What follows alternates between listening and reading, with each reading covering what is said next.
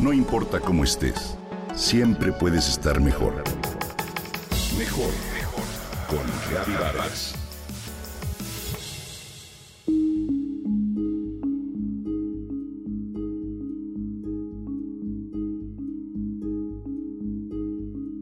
El de ese día fue un ejercicio muy revelador.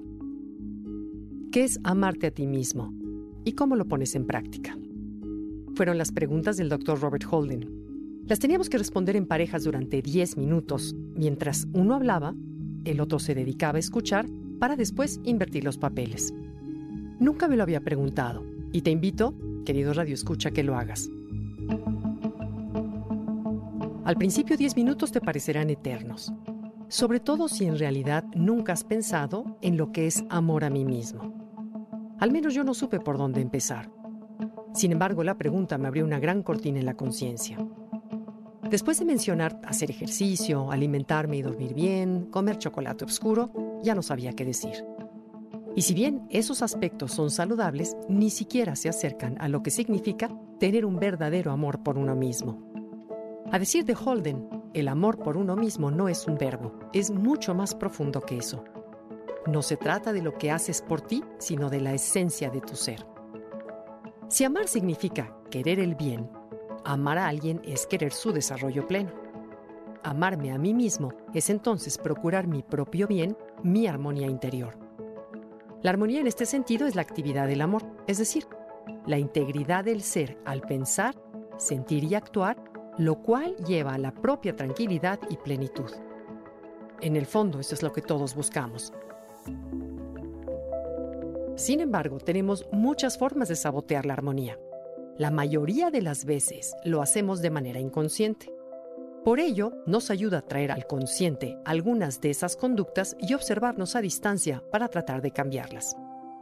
De acuerdo con el Enneagrama, hay varias formas de portarse mal con uno mismo. Número uno, cuando vivo un excesivo autocontrol y busco perfección en todo, tanto en mí mismo como en el mundo que me rodea. Como eso es imposible, me juzgo y critico severamente, así como a las demás. Segundo, suelo estar pendiente de las necesidades y deseos de los otros y no de las mías, con la esperanza de obtener algo a cambio, casi siempre cariño, aceptación o aprobación. Tercero, trabajo, trabajo, trabajo. Vivo deprisa, pendiente del reloj y de la agenda. Ignoro a la familia y el tiempo de descanso con tal de llegar a la meta.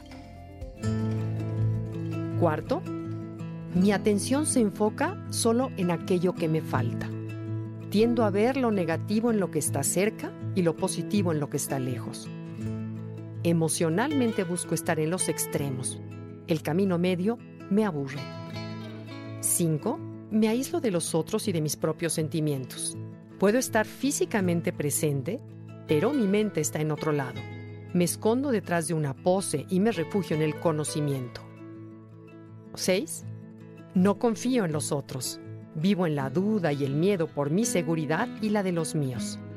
Imagino el peor de los escenarios y para sentirme mejor, vigilo y trato de controlar todo.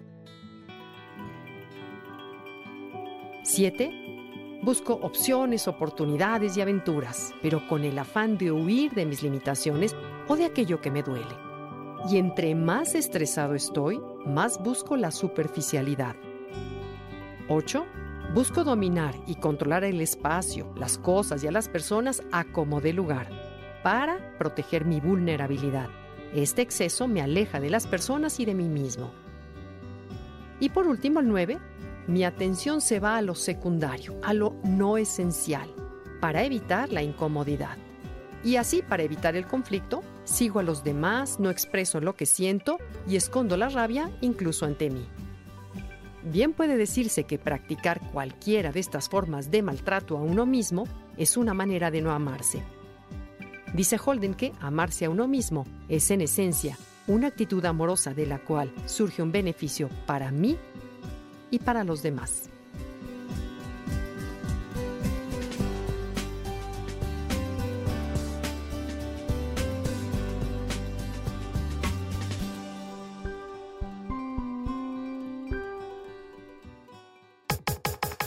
Comenta y comparte a través de Twitter. No importa cómo estés, siempre puedes estar mejor. Mejor, mejor, mejor. Con Gaby Vargas.